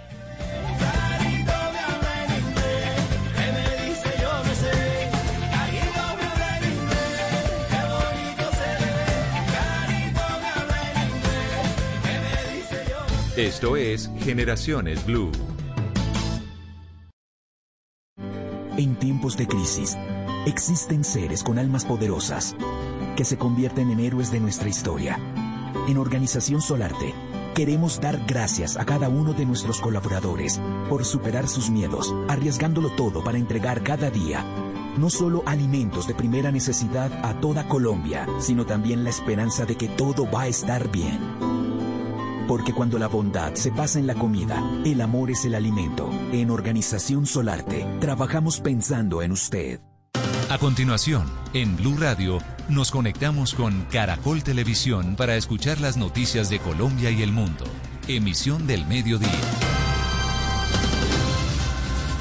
10 horas de terror. Así calificó la revista Semana la escalofriante investigación revelada en su última edición sobre los disturbios en la cárcel modelo de Bogotá hace dos meses, que cobró la vida de 23 internos y dejó heridos a 80. Las imágenes, los testimonios darían cuenta de que allí se cometió una masacre. Es claro que hubo excesos de fuerza, pero también es evidente que en muchos de los casos los disparos se hicieron con la firme intención de matar que la verdad salga a la luz es lo que esperan los familiares de los internos que murieron durante el sangriento amotinamiento en la cárcel modelo. El director del IMPEC aseguró que todos los entes de control e investigación están al frente de este caso para determinar lo que allí ocurrió. Aníbal Gaviria rompió el silencio. El suspendido gobernador aseguró que no firmó los contratos de la Troncal de la Paz ni las adiciones. Advirtió que se va a defender para demostrar su inocencia y calificó como desproporcionada y no fundamentada la medida de aseguramiento en su contra. Una historia de película, como si se tratara de la famosa cinta La Terminal. Así viven desde hace un mes 230 colombianos varados en el aeropuerto de Sao Paulo, Guarulhos, en Brasil. No han podido regresar a Colombia por falta de recursos y viven de la caridad de quienes visitan el lugar. Como la película, tienen su vida en espera. ¿De dónde vamos a sacar 350 dólares por persona? Que el gobierno nacional se ponga la mano al corazón. Colombianos en alto riesgo, más de 35 mil muertos, 670 mil contagiados son las cifras que sacuden a Brasil en esta pandemia. Consultamos a algunos colombianos sobre cómo viven esta amenaza en un país con un panorama abrumador del COVID-19. Conmovedor relato. Llego y me dicen que mis dos hijos menores están infectados también. Que no quería que mis hijos vivieran lo mismo que yo había vivido porque lo primero que uno piensa es que ellos no van a soportar eso. A sus 33 años, esta mujer se enfrentó a la prueba más dura de su vida, estar alejada de sus hijos, postrada en una cama de UCI, dando la batalla contra la muerte para vencer el COVID-19. Fueron días angustiantes que tuvo hoy el valor de narrar en minutos su testimonio. Adiós a una leyenda. Nada de trago, nada de cigarrillos, nada de marihuana, ni de más vagabundería. El COVID-19 se llevó al general Sandúa, un legendario habitante de calle que alegraba la vida de los visitantes del centro de Bogotá. ¿Cuál fue su historia y cómo lo despide hoy su parche? Estamos en vivo. En Noticias del Caribe, en Barranquilla, rinden homenaje a dos héroes de la salud. Un anestesiólogo y un ginecólogo fallecieron víctimas del COVID-19. Y en Montería aumentaron los casos de coronavirus en un hogar geriátrico. Ya son ocho los contagios. Indígenas bajo amenaza. Con 25 muertos y más de 700 contagiados, las comunidades indígenas del país no han estado ajenas a los devastadores efectos del COVID-19. Los líderes de estos pueblos piden apoyo al gobierno. Según ellos, la pandemia es un enemigo que los puede extinguir. Hicimos un recorrido por el país y conocimos cómo en algunos de estos lugares han tenido que amarrar al cepo a los que no usan el tapabocas o incumplen las medidas de bioseguridad. Informe especial en Noticias Caracol.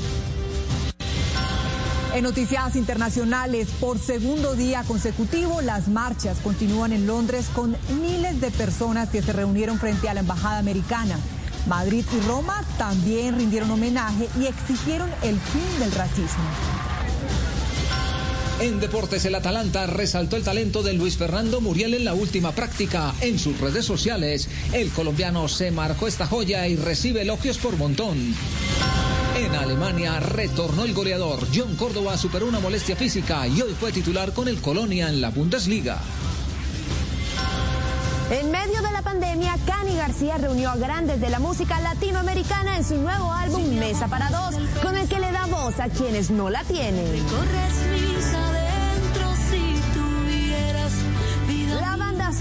De K-pop BTS reafirma su rechazo a la muerte de George Floyd con millonaria donación. Detalles de esto y mucho más aquí en Show Caracol. Desde el Centro de Noticias de Caracol Televisión en Bogotá, esto es Noticias Caracol Fin de Semana con Juanita Gómez y Daniela Pachón. Lo último en Noticias Caracol. Buenas tardes, bienvenidos a Noticias Caracol, fin de semana. Mucha atención. La revista Semana reveló detalles de la investigación por el motín en la cárcel modelo ocurrido el pasado 21 de marzo. Daniela, este sangriento hecho en la cárcel del modelo dejó 23 presos muertos y más de 80 fallecidos. Estamos listos con todos nuestros periodistas para ampliar estas y otras importantes noticias del día. De lo ocurrido en la cárcel modelo de Bogotá se conocieron videos, declaraciones, fotografías y otras pruebas que demostrarían excesos en el uso de la fuerza por parte de la Guardia contra los internos, quienes al parecer habrían sufrido todo tipo de vejámenes. Juan Andrés Beltrán, usted tiene los detalles que la revista Semana calificó como una masacre. Adelante.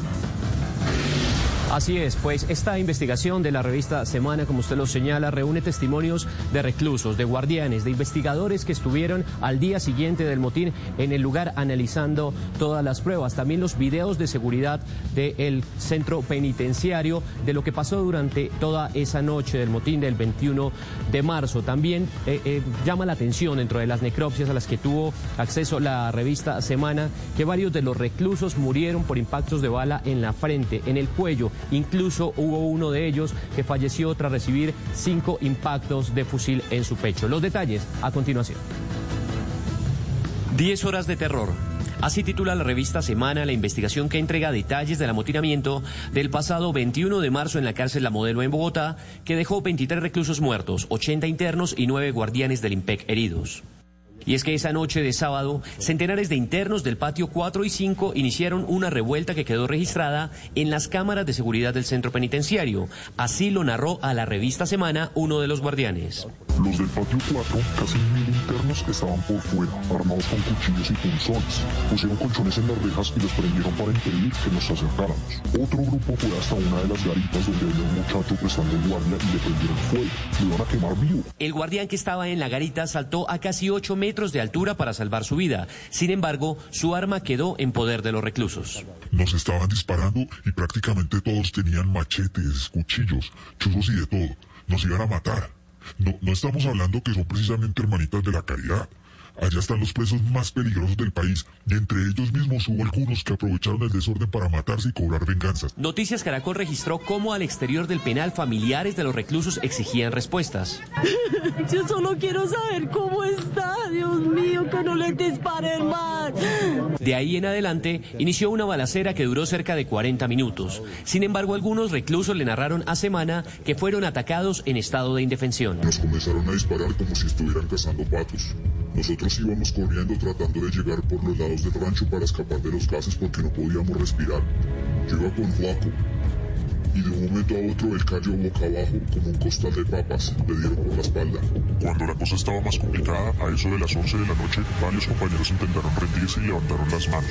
Pero la guardia seguía disparando. Y es que según la revista, las necropsias de los internos que perdieron la vida esa noche y los relatos de los investigadores darían cuenta de un exceso de fuerza. Daniel Carabaño, de 30 años de edad, recibió dos impactos de bala de fusil en la cara. A Jesús Gómez, de 38, le dispararon en la boca. Cristian González, de 21 años, tuvo un tiro en la frente. John, de 25 años de edad, recibió cinco disparos en el pecho. Pedro Areva, de 29, sufrió un disparo en la parte de atrás del cuello. Es claro que hubo excesos de fuerza, pero también es evidente que en muchos de los casos los disparos se hicieron con la firme intención de matar y no como una medida disuasiva, por ejemplo, disparar al aire, las piernas o las partes no vitales del cuerpo. Semana asegura que las imágenes en su poder desatarán un escándalo. Los videos, las fotos y los informes forenses muestran que los en estado de indefensión. No menos grave es lo que ocurrió con decenas de detenidos que tras rendirse sufrieron torturas y golpizas. Y aunque el Ministerio de Justicia en su momento explicó que se trató de un plan orquestado por el ELN que pretendía realizar fugas masivas en diferentes cárceles de Colombia, aún las autoridades están en deuda con el país para determinar lo sucedido esa noche.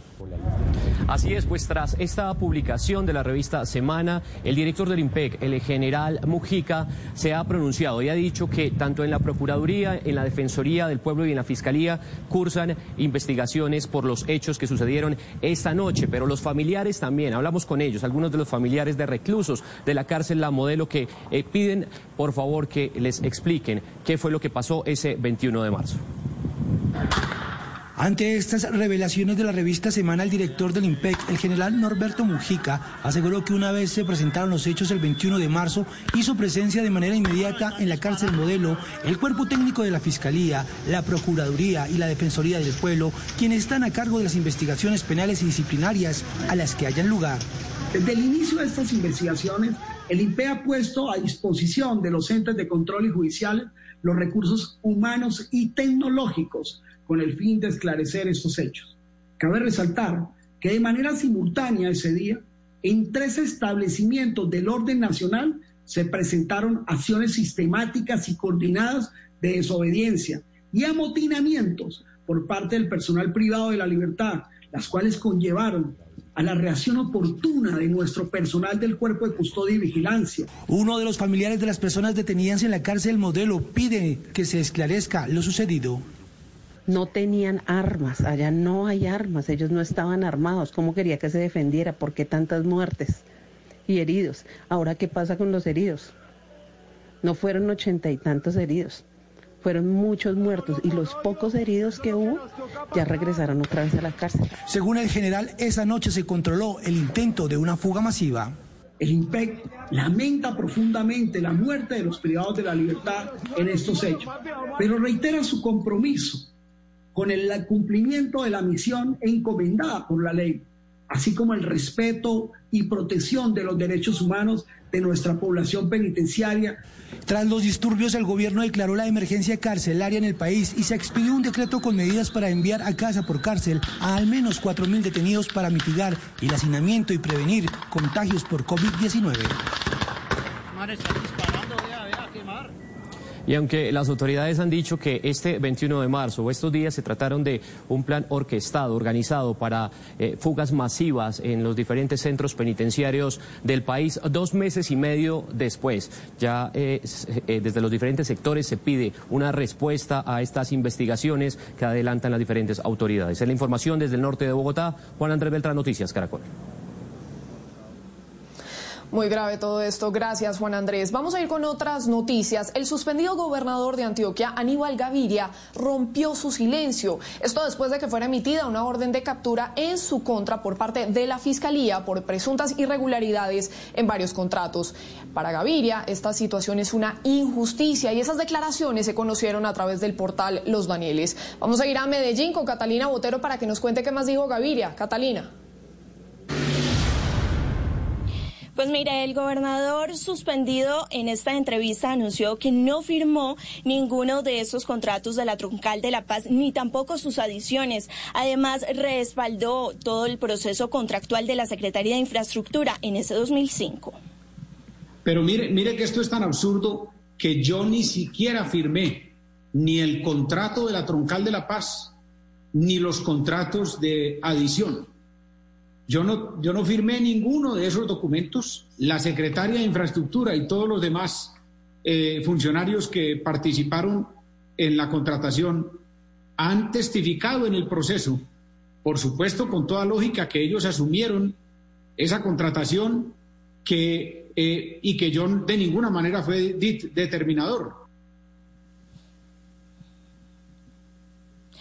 El mandatario tiene hasta este miércoles para interponer todos los recursos de apelación. Además, anunció que eh, todo este proceso es desproporcionado por parte de la Fiscalía.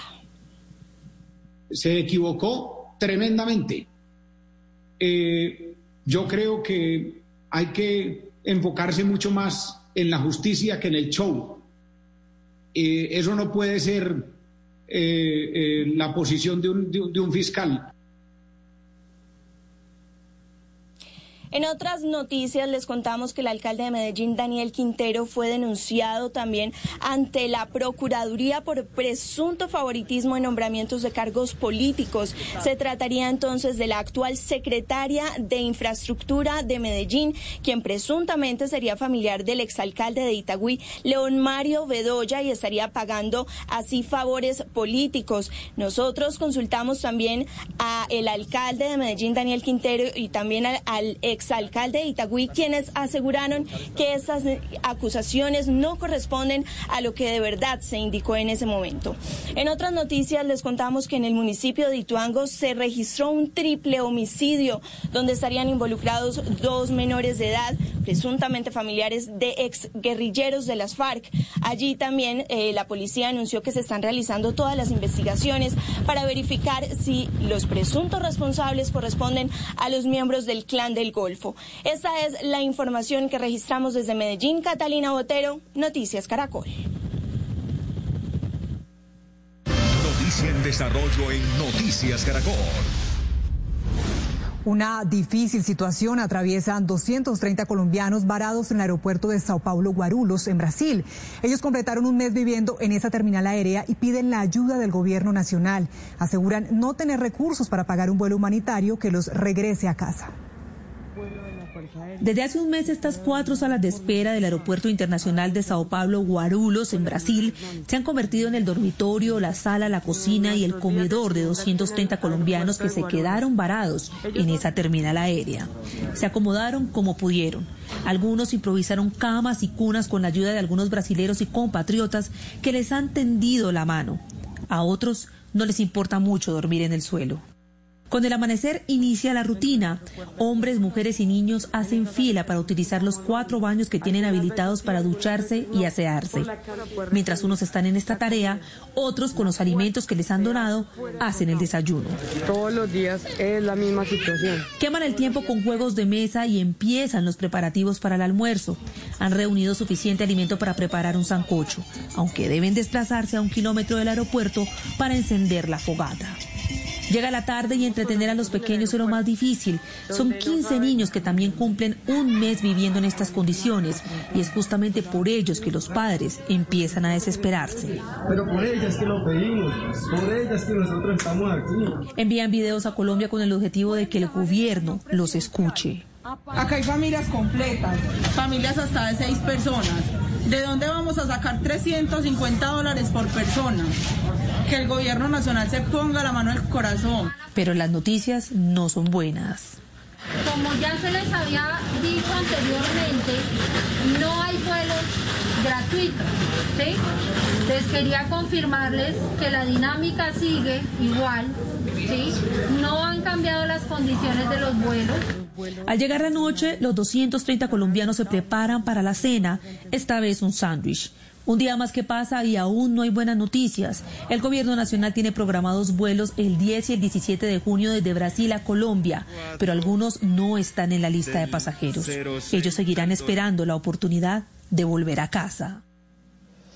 Difícil esa situación. Y también conocimos testimonios de varios colombianos que hoy viven en Brasil, que hoy además es el tercer país del mundo con más casos de muerte de COVID-19. Hablamos con ellos para conocer cómo es su día a día y cómo ven el futuro en medio de esta crisis. Brasil fue el primer país en registrar casos de COVID-19 en América Latina y a la fecha ya superó las 35 mil muertes y más de 600 mil casos positivos para coronavirus. Esto lo ubica en el tercer puesto de los países con más muertes por COVID-19 en el mundo. Así es el panorama en Sao Paulo y Río de Janeiro, los estados con más contagios desde el testimonio de colombianos allí residentes. A pesar de las prohibiciones que existen en Río de Janeiro eh, frente al comercio, en muchos lugares encontramos eh, locales abiertos y mucho más comercio informal. con el carro. Este colombiano trabaja como conductor de una aplicación de transporte y todos los días recorre las calles de Río de Janeiro con miedo, pero también con necesidad. Eh, los centros comerciales, restaurantes y comercios se han son los primeros afectados. se han visto en la obligación de tener un cierre total y eso ha generado muchísimo desempleo y caos en la sociedad. La situación en el estado de Sao Paulo también preocupa. Hemos visto bastante crecimiento de casos y bueno, las calles hoy no suelo eh, salir solo a mercar y hacer cosas de primera necesidad. Para algunos falta determinación por parte del gobierno y cada vez es más común conocer casos de fallecidos por COVID-19 que aquí no se ha tomado por parte del gobierno ni una sola medida para prevenir el contagio. Aquí si yo quiero en este momento salgo por la puerta de mi casa y me voy a dar una vuelta. Una realidad que ha generado controversia por las cifras y decisiones del gobierno brasileño. Y Noticias Caracol conoció el impactante testimonio de una madre cabeza de familia que tras recuperarse en una UCI del COVID-19 regresó a casa y se enteró que sus hijos también se habían contagiado.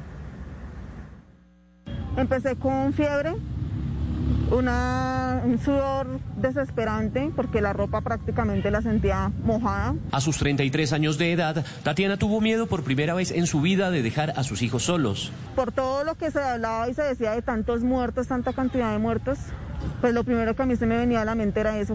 Y es que apenas iniciaba el aislamiento en el país en el mes de marzo, Tatiana tuvo la sospecha de contagiarse de COVID-19. En el siguiente en el que yo venía, venía un señor tosiendo, venía detrás mío. Días después, sus síntomas lo confirmaron. Vomitando, eh, sin fuerzas para nada, ni siquiera podía sostener el celular. Como pude llamé a mi papá y pues lo único que le pude decir es no puedo respirar. Dejó a sus pequeños en casa y esta madre soltera fue internada en la unidad de cuidados intensivos. Tras de que está uno enfermo, está uno con los dolores, saber que no tiene uno contacto con el mundo exterior es demasiado difícil. Saber que no tenía contacto con mis hijos. De espaldas, es decir, boca abajo, seguía su lucha por recuperarse y regresar con ellos. Me tenían que hacer electros cada ocho horas eran de seis a ocho pastas cada ocho horas. Sin embargo, cuando le dieron de alta y creyó que ya todo estaba superado, inició otra dura prueba. Llego y me dicen que mis dos hijos menores están infectados también. Pues sentí dolor, sentí rabia, sentí que, que prácticamente era culpa mía, me sentí muy culpable. Y ese abrazo tan anhelado con sus pequeños de 8 y 10 años cada vez se retrasaba más a través de una puerta porque ellos no podían tener contacto conmigo ni yo con ellos. Él se ponía a llorar en su habitación porque le tocaba estar solo. Y él me decía que, que le pedía a Diosito, que todos los días le pedía a Diosito que ya fuera pues, negativo, que porque él quería abrazarme a mí, quería abrazar a los hermanos. Por fortuna para su familia, los pequeños tuvieron síntomas menores, pero para Tatiana quedó una lección aprendida. Que por de pronto más pereza que haya y de todo de tener uno que llegar a lavarse las manos o a quitarse la ropa con la que uno estuvo todo el día y todo. Es mejor hacerlo. Hoy Tatiana y sus hijos no tienen coronavirus, se encuentran muy bien de salud y nos cuentan su historia para que otros colombianos atiendan las medidas sanitarias. A los 93 años murió el general Sandúa, un ícono muy querido del centro de Bogotá. El general vivió en las calles más de 30 años y será recordado por siempre por toda su sabiduría y sus enseñanzas. Vamos a ir con Nicolás Rojas que tiene los detalles. Nicolás. Thank you.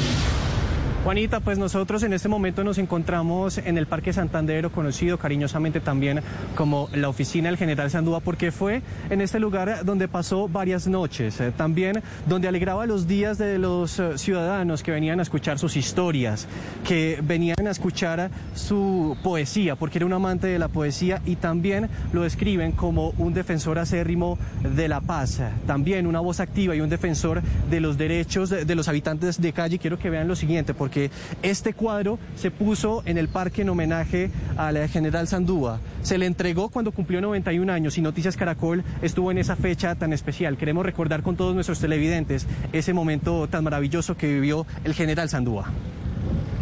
El general Sandúa será recordado como un oficial sin armas y sin institución. Los soles en su chaqueta no los ganó en batallas, sino en su imaginación. Él era la voz, era la justicia, era la paz, era la misericordia, era el amigo de miles de ciudadanos habitantes de calle. Será recordado por los versos que recitó por más de 30 años en las calles de Bogotá, pues según sus allegados tenía alma de poeta y era un pregonero de la paz. Cuando se autoproclama como general de la paz es en ese espíritu libertario de querer llamar la atención en el mundo sobre ese estado de violencia en que viven miles de seres humanos. Muchos extrañarán este anciano que con sombrero de general y bastón de mando indígena encontró la libertad en las calles y lejos de los vicios. Nada de trago, nada de cigarrillo, nada de marihuana, ni de más vagamundería. Sin embargo, nunca estuvo solo. Siempre contó con un parche de amigos que lo acompañaron en las buenas y en las malas, que incluso se reunían para celebrar su cumpleaños. Hoy por ser tu cumpleaños, yo te las canto. Ese día, con sus ojos llenos de ternura y sonrisa amplia, recordó que toda vida debe ser celebrada respetada y abrazada. La gente rica debe saber lo que sufre el habitante de la calle, ser más humano. Por su condición de salud, pasó los últimos 20 meses de su vida rodeado de calidez en un albergue de integración social. Nuestros equipos están de luto, pero su memoria, su historia, nos recuerda el respeto profundo que debemos tener la comunidad y las instituciones a los ciudadanos habitantes de calle sin ganar ninguna batalla, pero con la estrategia del amor, se ganó el corazón de los bogotanos que con expresiones artísticas intentan no olvidarlo. Sueño con un país en paz, donde se respete a Dios y sus verdaderas leyes. Lucharé por los pobres, la libertad, la paz, la justicia y el, y el progreso para todos. Es eh, una de las frases más frecuentes eh, del general Sandúa, el ángel del Parque Santander. Información desde el centro de Bogotá, Nicolás Rojas, Noticias Caracol. Y sin duda lo seguiremos recordando. Gracias, Nicolás. 1254. A esta hora, profesionales de la salud se reúnen en la Clínica del Caribe en Barranquilla para rendir homenaje al anestesiólogo que falleció por COVID-19. El doctor es uno de los primeros médicos fallecidos en la capital del Atlántico por coronavirus. Grace Rodríguez, cuéntenos qué está pasando. Pues se trata del doctor Salvador Chimento Guete, quien lamentablemente falleció a sus 64 años. Era anestesiólogo egresado y docente de la Universidad Metropolitana de Barranquilla. Lamentablemente permaneció nueve días en la unidad de cuidados intensivos y murió tras perder la batalla al coronavirus aquí en la Clínica del Caribe de esta ciudad. El doctor Salvador Chimento fue uno de los pioneros de la Facultad de Anestesia de la Universidad Metropolitana de Barranquilla, donde estudió y ejercía como docente. También era miembro de la Asociación Colombiana de Anestesiología y Reanimación. Lo recordaremos por su compromiso con la comunidad y con sus pacientes y su forma espontánea y cálida de interactuar con los demás. A sus 64 años y luego de nueve días de permanecer en cuidados intensivos, el doctor Salvador perdió la batalla contra el coronavirus. Su partida hoy en luta y llena de nostalgia al gremio de los profesionales de la salud. Quien por años fue un profesional dedicado en cuerpo y alma a su especialidad. Salvador, además de buen compañero, era una muy buena persona. Detrás de su profesión, sus familiares, colegas y estudiantes afirman que se encontraba un gran ser humano, padre de tres hijos a quienes deja un legado de amor y respeto. Hoy, en medio de la nostalgia, hacen un llamado a la ciudadanía. Quiéranse ustedes, quieran a su familia y cuídense. La situación está saliendo de control. Su fallecimiento se dio en la Clínica del Caribe de Barranquilla.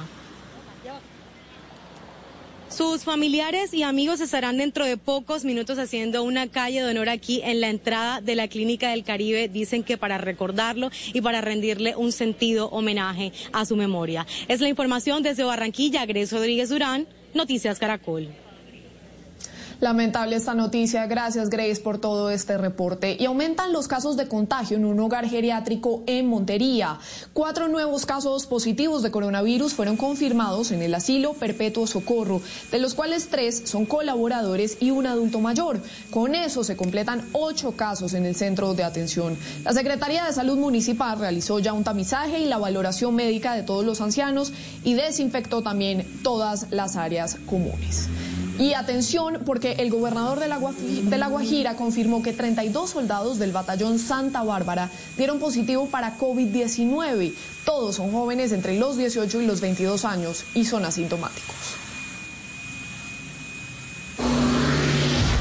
Ocho son los casos positivos que tenemos allí de los cuales uno corresponde a un adulto mayor, quien se encuentra asintomático y aislado. El resto de casos corresponde a personal administrativo quienes están asintomáticos también cumpliendo su aislamiento preventivo en sus casas. 1257. Las comunidades indígenas con 25 muertos y más de 700 contagiados no han sido ajenas a los devastadores efectos del COVID-19. Noticias Caracol hace un panorama nacional en medio de la petición que los líderes de estos pueblos le hicieron al gobierno nacional. Piden protección efectiva ante el virus, porque escuchen esto, según ellos, es un enemigo que los puede extinguir. En Colombia, algo más de 1.900 personas están reconocidas por el Estado como indígenas. Están distribuidos en 115 pueblos en todo el país y pese a que muchos de ellos permanecen en resguardos, no están exentos de la amenaza del COVID-19, que ya ha cobrado la vida de 25 de ellos de los pueblos Ticuna, Tariano, Miraña, Inga y Yacuna, entre otros. 706 indígenas más han resultado contagiados por el coronavirus en los pueblos Ticuna con 198 casos, los Pastos con 48, los Misac con 29 afectados, los Cocama y los Huitoto con 27 casos y los Mocana con 23. Con menos de 10 casos están los Yacuna, los Embera, los Guayú y los Arhuacos. En total, son 32 pueblos afectados y más de 354.900 familias indígenas en alerta por probabilidad de contagio. Las ayudas son muy negligentes por parte del gobierno central para atender la atención de la pandemia. Y es por eso que en Leticia, organizaciones nuestras, organizaciones de los pueblos indígenas, han estado haciendo una labor pedagógica y didáctica ante la ausencia y la carencia y presencia del Estado Nacional para salvar las vidas. Aseguran que para sus comunidades es muy difícil el acceso a los servicios de salud. Los centros de salud o los hospitales rurales del Pacífico, de los llanos, de la selva o de la Guajira aún carecen de esa presencia administrativa del Estado central y los centros de salud no tienen personal, no tienen recursos para afrontar la vida. Es por esto que recurren a la medicina tradicional para atacar el virus. En lo relacionado, cómo estamos combatiendo el COVID, desde la medicina tradicional lo estamos trabajando.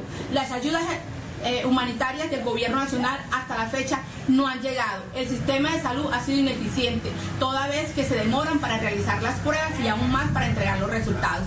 Y la afectación económica no se queda atrás alertamos una vez más a las instancias de orden nacional, de orden internacional, la posibilidad de que algunos pueblos puedan desaparecer.